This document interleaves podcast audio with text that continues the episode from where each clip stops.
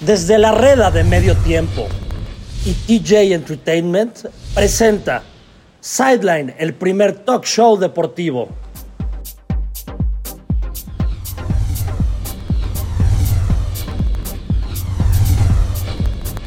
¿Qué tal, qué tal, qué tal? Porque estamos vivos, estamos en vivo, ¿en dónde más? Sideline Live a través desde la reda de medio tiempo. Qué difícil es a través desde. Pues sí, pero así se llama. Así se llama el canal de medio tiempo. Yo no se lo puse, así que no me eches la culpa que estoy utilizando mal las conjunciones y mucho menos las conjugaciones. Entonces, desde la red de medio tiempo, desde Hablemos con Sansores, desde Ramagic TJ en Instagram, desde youtube.com sideline live y ya me eché como un minuto de publicidad. Esto me recuerda el juego de la oca cuando Emilio Aragón te decía vamos a publicidad. Pues así está, es mi publicidad y hay mucho que platicar el día de hoy. Para los que pensaban que no iba a ser mi programa e iba a meter un sustituto, lo pensé, la verdad que sí lo pensé, pero ni modo que le fuera a dar el gusto a alguien más, a mi relevo, de narrar una de las jornadas más espectaculares que se recuerdan en la historia de la NFL. Y no, no me refiero al partido de Tennessee contra mis, ahora mis Cincinnati Bengals, que fue una batalla de, de goles de campo, pero como ampliamente lo anticipé en otras emisiones y lo anticipé, ya no me acuerdo que si fue en la jornada 5 o 6 que me tocó ver en el estadio a los Bengals, pues este es un equipo a temer. Este es un equipo a temer. Burrow es espectacular, 348 yardas. Mi ídolo Chase. Esta vez Mixon corrió y metió touchdown. Y el que se me va el nombre, que ese, ese fíjense que va a ser su apodo, el que se me va el nombre. Curioso, ¿eh? Ya. Ahora resulta que mi apodo Macaulay Culkin ya lo usan también porque les tengo que narrar la pesadilla. Eso sí es una verdadera pesadilla. Ver un partido de lo que sea, pero más de americano, por Televisa. Qué horror. Aquí es cuando digo, sí debo de comprar mi NFL Game Pass o ponerle mute. Fíjate que apenas se me acaba de ocurrir, pero qué cosa. Este Mr. Magoo, ¿cómo se llama? Pepe Segarra, que sí, literal trae unos lentes oscuros, parece un ciego, y no, no está nada mal ser ciego, todo lo contrario, pero no te puedes poner a narrar un partido si no tienes todas las facultades para verlo y para comentarlo. Ya no se diga que no pueden decir touchdown, dicen touchdown. ¿En qué momento? ¿En qué momento le agregamos esa en fin, otra comentarista que ya no me voy a meter en problemas porque si no me van a cancelar. No sé, no sé en cuántas redes me cancelen porque como escucharon tengo muchas, pero si a, si a este muchacho que ya se va a cambiar de televisora, Troy Aikman, le apodo el siempre crudo, porque sí, siempre está crudo en las transmisiones, se ve en su cara, ya salió hace poco tiempo un, pues una, un neteo, básicamente, que él y, su compañero se echaban sus chupes antes del partido. Está bien, digo, nunca fui fan de los vaqueros. A Aikman no lo escucho porque nada más veo su cara ahí en las transmisiones cuando, cuando no le dan chance a los comentaristas de español. Pero a esta chava de Televisa Deportes, o como se llame, esta se llama siempre en vivo. Mínimo, Aikman se echa una bañadita, se echa un electrolit, ahí piden que le preparen unos chilaquiles y sale a comentar el partido. Pero esta, esta chava parece que vino de la fiesta, la cara o a medio maquillar o, o, sin maquillar, el pelo grasoso y de verdad no soy un crítico de modas, pero cuando yo trabajaba en la televisión y no precisamente a cuadro, sino en ventas, cuidado, cuidado llegar un día sin bañarme a, la oficina porque me regresaban y no les platico el oso que era todo eso. A mí nunca me pasó. La verdad que lograba camuflajearme muy bien. Entonces, ya con la pérdida de tiempo que me gusta meterle a este programa, pues lo de Bengals contra Titans, los bengalíes no supieron aprovechar al principio las ventajas que les dio su oponente y se despachan en el medio tiempo 9 a 6. ¿Qué sucede con Tennessee? Pues suceden muchas cosas y sin ser entrenador de sillón que tanto los aborrezco, ya te había regresado Henry, que es un pilar no solo a la ofensiva terrestre, sino a la ofensiva y al carácter emocional. Pero señores, Ryan Tannehill, insisto, no sé qué hace en un equipo de NFL, se echó un muy buen pase a Brown y una de las, vamos a decirle cachadas, les digo que ya traigo, ya traigo el léxico de estos malísimos, ojalá, ojalá me pueda curar de esta enfermedad que no, que ni con paracetamol se me quita, pero bueno, Tannehill no merece ser un quarterback de la NFL, o por lo menos si quieres que tu equipo llegue al Super Bowl. Si quieres que tu equipo te gane un partidito, te administra una ventaja. Probablemente Tani es la solución. Si quieres jugarle al tú por tú con estos amos de la pirotecnia que son Mahomes y que, son, que es Big, Allen. ¿eh? Ah, mira, me gustó. Big Allen, pues si ya se va el Big Ben, pues, pues se puede quedar el Big Allen porque ese cuate mide no sé cuántos metros Josh Allen o si quieres al mismo Tom Brady, que ya comenzaron los rumores de que, pues, de que se nos retira, ¿va? Ya no te diría Green Bay. A Green Bay sí le puedes jugar con un mediocre coreano. Bueno, ¿qué pasa? Que los Titans dan la vuelta sorpresivamente y pues Joe Burrow se, se saca la espinita después de una intercepción comanda una ofensiva para, para voltear la tabla, pero luego Tannehill y sobre todo el entrenador en jefe le dan oportunidad a los Bengals de cerrar el juego con un gol de campo. Un gol de campo que McPherson falló todos los que quiso en su partido contra Green Bay y después no volvió a fallar. Y bueno, entonces tenemos a, a, mis Bengals, Welcome to the Jungle, Jamar Chase, Burrow, Higgins, ese es el que no me sé su nombre, y adentro en la final de conferencia, primera vez en qué les puedo decir. Creo que yo todavía ni nacía. Y tenemos a, a, mi, a mi buen Macaulay Culkin, haciendo una muy buena chamba y demostrando que sí es el mejor jugador de college de todos los tiempos y levanta la mano para una generación de QBs que, pues por lo menos a ti y a mí, que somos más o menos de la edad, ya se nos están yendo nuestros máximos ídolos. Nada más que comentar.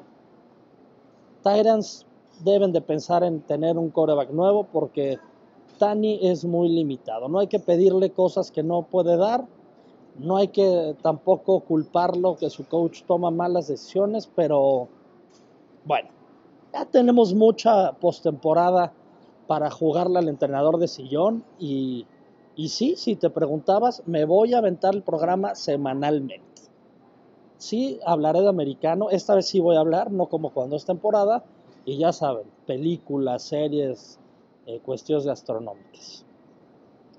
En, en, la descripción que le voy a mandar aquí a, a mi compadre Pablo, se llama de paros cardíacos a corazones rotos. Y aquí va el primer corazón roto. Porque así que digan que la afición de Tennessee, pues no hay muchos, ¿va? Y pues estaba viendo el partido con mi abuelo, muy emocionado, muy conmovido porque pasan, se me siguen chinando la piel, pasan cuando Rodgers es drafteado en la posición 24 del draft del 2005 y todo puberto le dicen, ¿qué onda mi Rodgers? ¿Qué opinas que no te haya drafteado San Francisco?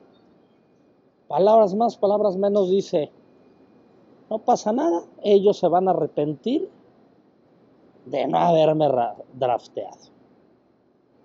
Se fueron por Alex Smith. Alex Smith, jugador que admiro, nunca fue bueno, era más o menos como Tannehill, un checkdown. Pero sí, Rodgers no pudo irse a San Francisco, estuvo en la banca tres años después del Grand Farm y pues hace 10 años ganó un Super Bowl. Todos pensábamos cuántos más va a ganar. Ya estábamos comparando que, que iba a superar a Brady. En esa época Brady creo que tenía como 3 o 4 nada más. No tenía los 15 que tiene ahorita. Y te voy a decir algo, Rogers, que escuchas este programa y que conmigo ya te estás peleando. No necesitaste que te drafteara San Francisco porque porque les perteneces, porque es una pena que cuatro partidos en postemporada contra San Francisco y cuatro derrotas. Los últimos dos por tres puntos, los primeros dos por unas cuerizas que ya no quiero ni siquiera narrar porque se me revuelve el estómago. Qué bien Green Bay. Veo en Green Bay un equipo sin corazón, un equipo que en la temporada regular te brinda los mejores momentos, te brinda jugadas para recordar, te sacan partidos en 37 segundos, interceptan cuando es debido, le ponen una madrina a los invictos, sorprenden cuando nada ni nadie damos valga la repetición, nada por ellos. ¿Qué sucede después? Semana de bye. Las Vegas los colocan como favoritos para ganar el Super Bowl. Empezamos con una ofensiva explosiva de 7 puntos y, hasta veían los memes a Garópolo corriendo. ¿Cuántos vienen más? Y yo muy nervioso porque al ver que la ofensiva ya no carburaba y que deteníamos a los, a los de San Pancho pero no lo, no lo convertíamos en puntos. Me empecé a preocupar, empecé a dar vueltas, me preguntaban, ¿qué tienes si vas ganando? Algo de mí decía, esto lo vamos a perder. Nos van a sacar el partido como siempre. Ay, ay, ay, la, la, el fumble de Mercedes Luis en zona de gol pudo haber cambiado la historia y lo mismo, el único equipo que verdaderamente tiene ventaja de local en la NFL es Green Bay en el Lambeau Field, porque los que hemos estado en la auténtica catedral del fútbol americano, sabemos que jugar a menos 15 o menos 20 grados es complicadísimo. Es más, no puedes levantar ni una chela sin congelarte. Y quien se congeló fue Jimmy Garoppolo, que con sus humildes y mugrosas y miserables 131 yardas, le pudo ganar al tres veces MVP, próxima vez, próximamente cuatro, un partido que parecía en la bolsa. San Francisco se pone a tres con una patada bloqueada a Bojorques, que Bojorques fue muy decente en toda la temporada. Al cerrar la primera mitad no es normal, Mason Crosby falla un gol de campo, bloqueado si quieres verlo. Y después nuevamente equipos especiales. Y San Francisco nos da la vuelta en los segundos finales con un field goal. Normalmente después de el día después de mañana, le podemos llamar así, cuando Green Bay pierde, es una época deprimente en lo personal y también por lo que he leído en muchos hogares Packers, porque tenemos que guardar nuestra camiseta que nos ponemos todos los domingos, nuestras 100 mil gorras y sobre todo esos rituales, esos momentos que cancelábamos reuniones familiares, mentíamos en el trabajo, hacíamos cualquier cosa para ver a Green Bay y siempre es lo mismo. Honestamente siempre es lo mismo y es una falta de lo que les platiqué, cómo nos eliminan año tras año. Ya no voy a hablar más de Green Bay, hay mucho que platicar, lo haré en la postemporada, Y por mí que se vaya Adams, que se vaya Rodgers, que se vaya Jones, que se queden los que se quieran quedar. Por favor, nada más que no se quede Love, eso sí, les pido, ahorita que estamos buscando y haciendo peticiones. Sí es momento de una reestructura porque Rodgers es un salado, es mi segundo coreback favorito de la vida, pero es un salado. Pierde de las, de las maneras que no te imaginas perder.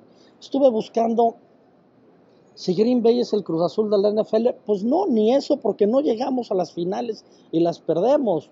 Más bien somos el, el Morelia, que por ahí tuvo un título y luego te echan en cuartos de final, o somos el Puebla, no sé.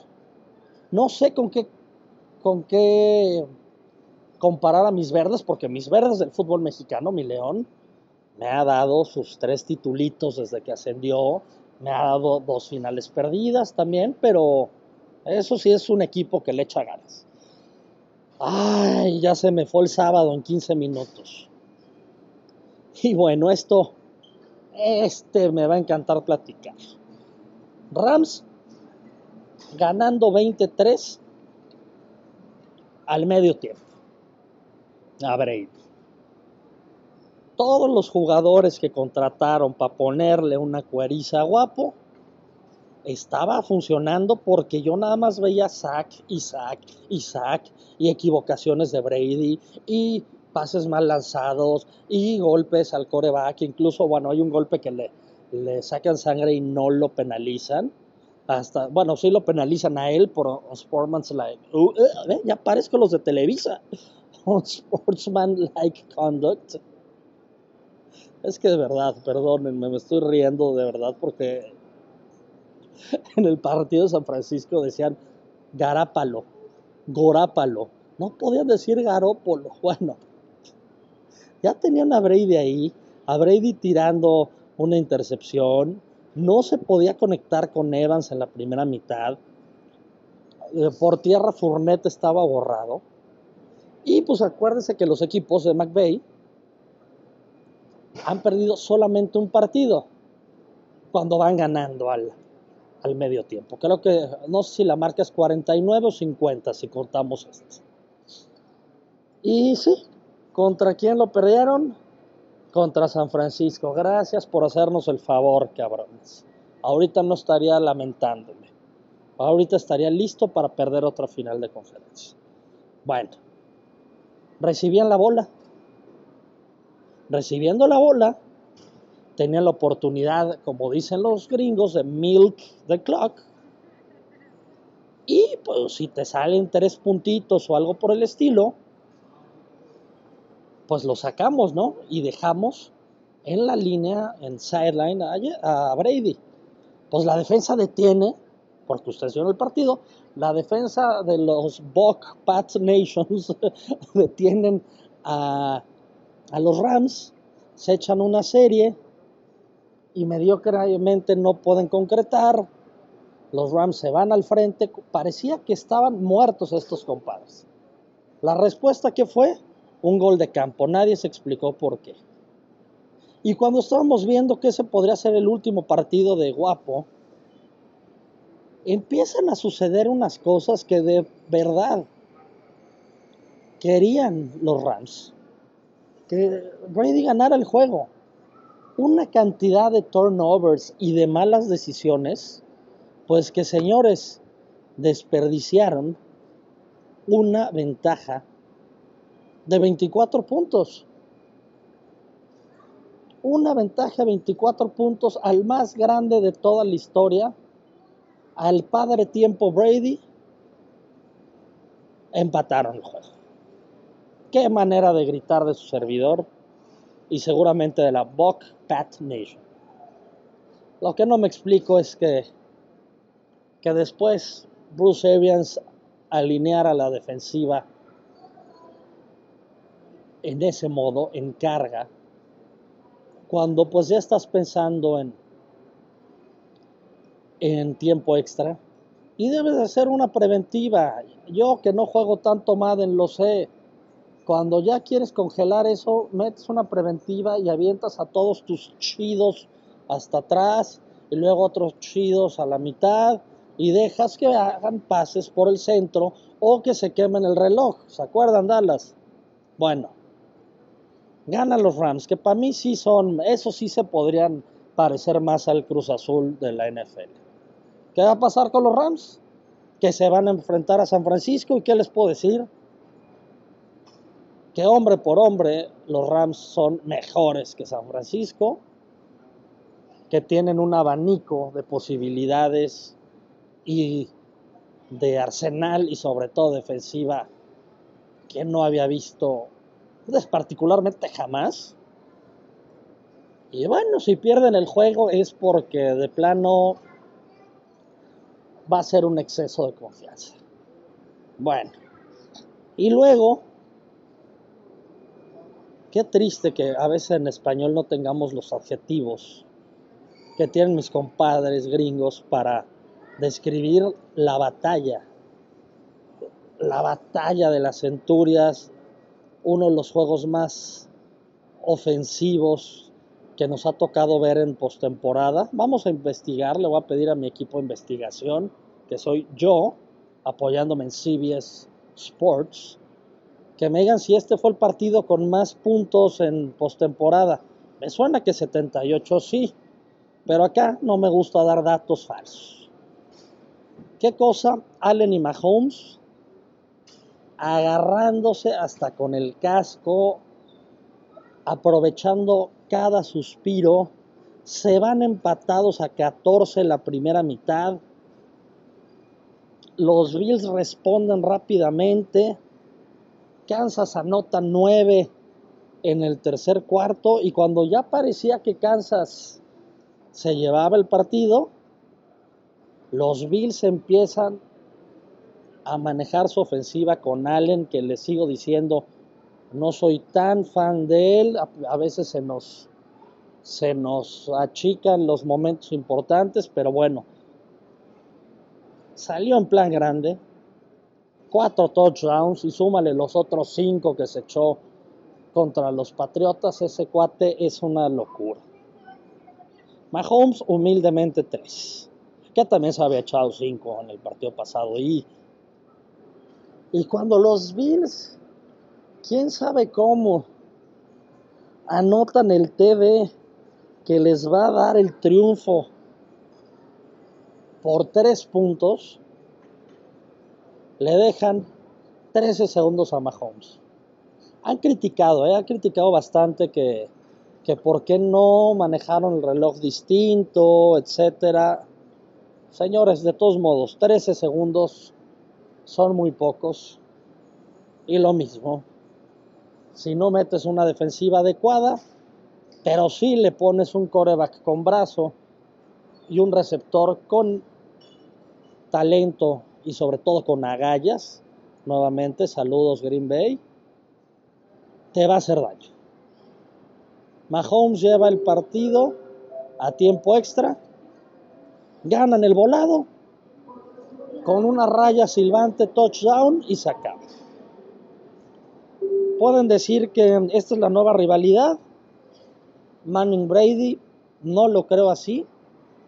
Me da la impresión que la AFC habrá mucho, mucha rotación de, de corebacks pues excelentes y protagonistas. Lo mismo decimos, está Burrow, está Allen, está Mahomes, puede que nos aparezca también por ahí ya sea Wilson o, o el paria este de Rodgers y lo que se vaya configurando en el camino. Qué partidazo, la verdad que estos últimos dos, los partidos del domingo, nos dieron un paro cardíaco y los del sábado, corazones rotos. Qué bonito, qué bonito me está quedando este programa. Y eso que, pues eso que no me estoy echando una chelilla, porque ya estoy hablando mucho y se me está yendo la voz, diría Alejandro Fernández. Entonces, bueno, la final de conferencia, algo que yo conozco muy bien porque me toca ver perderla cinco veces por década, se va a jugar el, domingo. Se va a jugar el domingo, ya salieron las líneas, ya salieron los picks. Llevo de echarme un estudio ¿eh? de, de los picks. Porque le pegué a Cincinnati, obviamente. Fallé Green Bay, obviamente. Seguramente fallé Tampa y seguramente fallé Bills. Les quedé muy mal en los picks. Bueno, ¿qué tal? Eh? Entonces, los cuatro partidos se definieron en la última jugada. Algo and, nunca antes visto, presenciado y sufrido por mi parte, sufrido porque ya saben dónde lo vi. Ah, no les voy a hacer anuncio. ¿Qué tal que le dicen a este Burrak Henry? Dios mío, Dios mío, prepárense, de verdad lo llevo prometiendo hace tres meses, creo, o hace tres temporadas, mi programa de críticas a la NFL y ya no sé, ya no sé si entre Fox Sports o TUDN se van a, van a lidiar contra todo mi, todo mi veneno. Y el veneno de mis invitados, porque sí quiero tener a varios ahí. Bendito Dios, te retiraste, Enrique Burak. Ya falta menos para seguir haciendo la NFL un deporte digno de escucharse y no verlo en mí. Entonces, bueno, domingo 30, 2 de la tarde, mi bengala contra la jefatura. Pues, ¿qué les digo? ¿Qué les digo? Soy, me sobra mucho, pero mucho corazón, diría Luis Miguel citando a los boleros de antaño, y yo voy a ir con Bengals, voy a ir con Bengals hasta la muerte.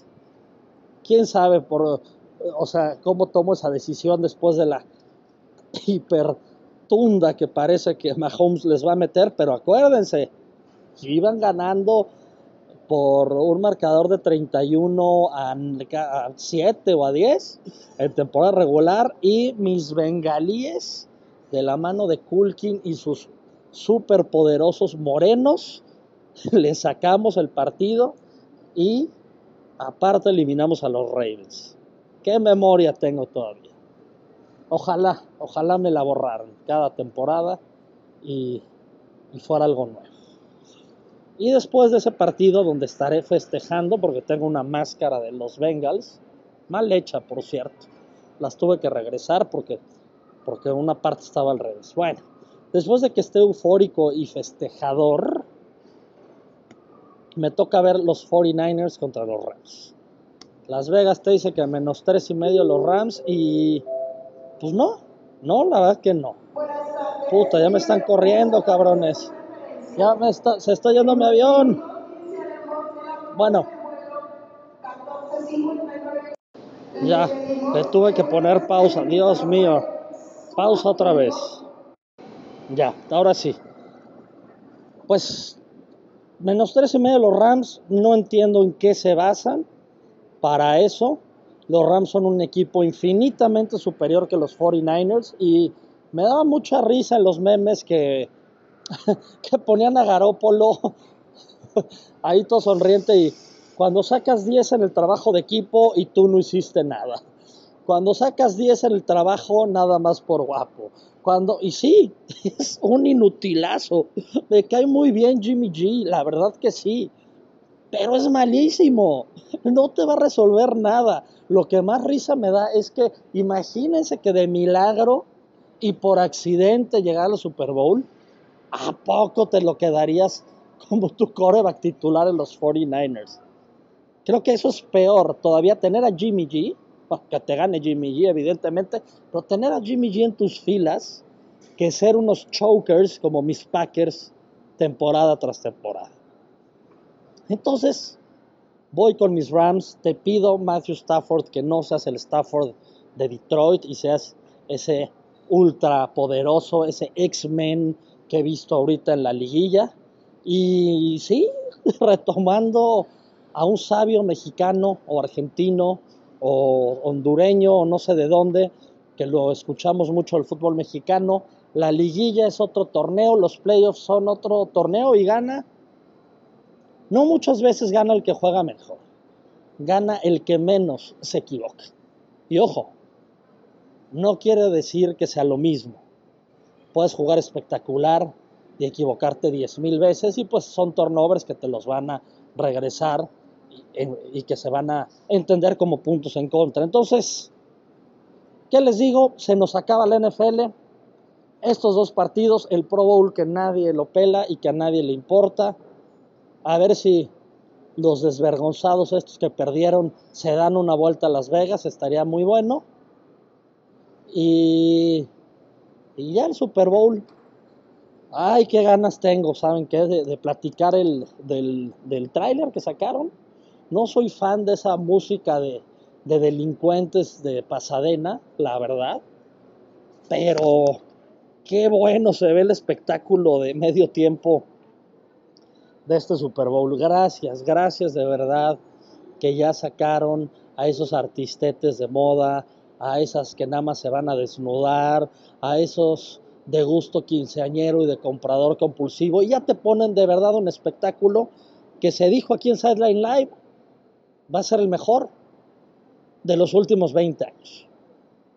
Bueno, no sé, el de Katy Perry fue muy bueno porque fue tan malo que es, es para recordar. Pero entonces, señores, me despido porque ya me están pidiendo pues que me calle esencialmente y, y que estoy rompiendo las reglas de uno de mis múltiples canales. Los saluda su amigo Ramagic, Mr. Prime Time. Gracias por el favor de su atención.